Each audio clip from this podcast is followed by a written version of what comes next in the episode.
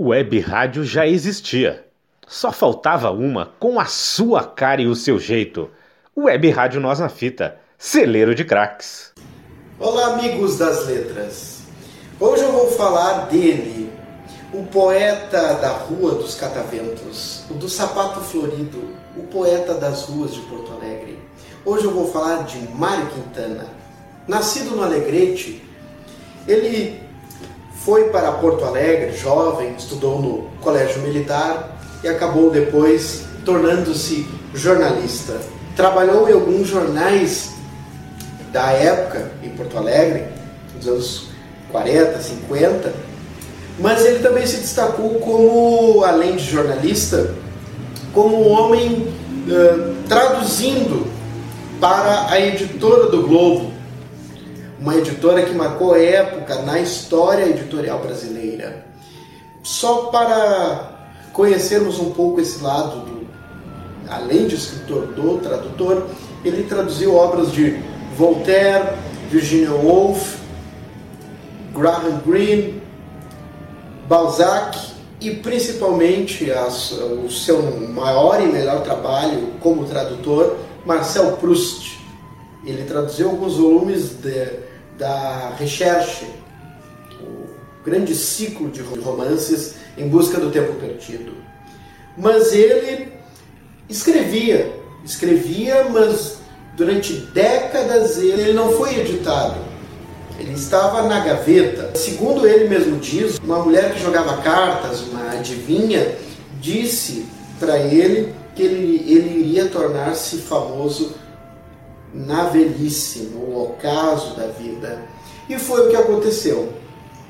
Mário Quintana, além de um, um profundo lírico, na opinião de alguns críticos, uh, superior inclusive a Manuel Bandeira como o maior lírico, o maior poeta da poesia brasileira.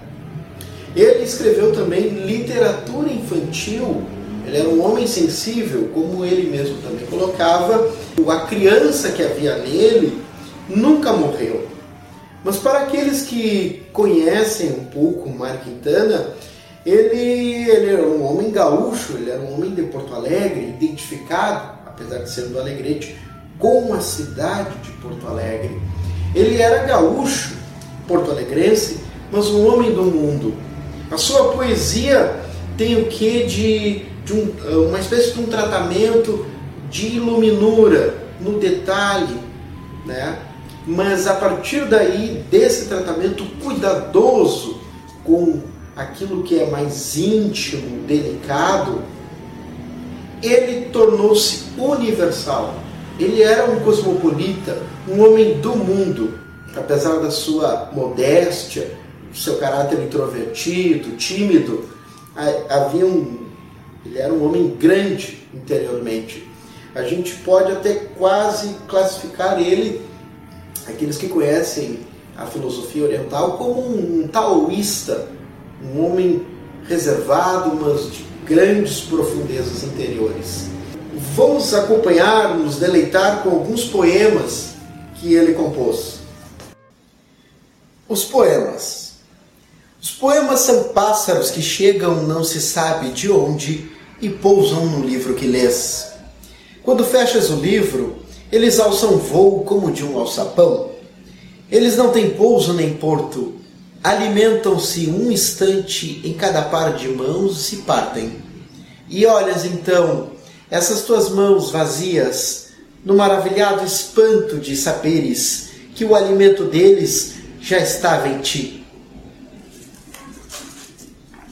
Inscrição para uma lareira. A vida é um incêndio, nela dançamos salamandras mágicas. Que importa restar em cinzas se a chama foi bela e alta? Em meio aos touros que desabam, cantemos a canção das chamas. Cantemos a canção da vida na própria luz consumida. Que bom ficar assim. Que bom ficar assim horas inteiras, fumando e olhando as lentas espirais, enquanto fora cantam os beirais a baladilha ingênua das goteiras. E vai a névoa, a bruxa silenciosa, transformando a cidade mais e mais nessa Londres longínqua, misteriosa das poéticas novelas policiais. Que bom depois sair por essas ruas onde os lampiões, com sua luz febrenta, são sóis enfermos a fingir de luas. Sair assim, tudo esquecer talvez, e ir andando pela névoa lenta com a displicência de um fantasma inglês. Rádio Web Nós na Fita, sempre revelando talentos, celeiro de craques.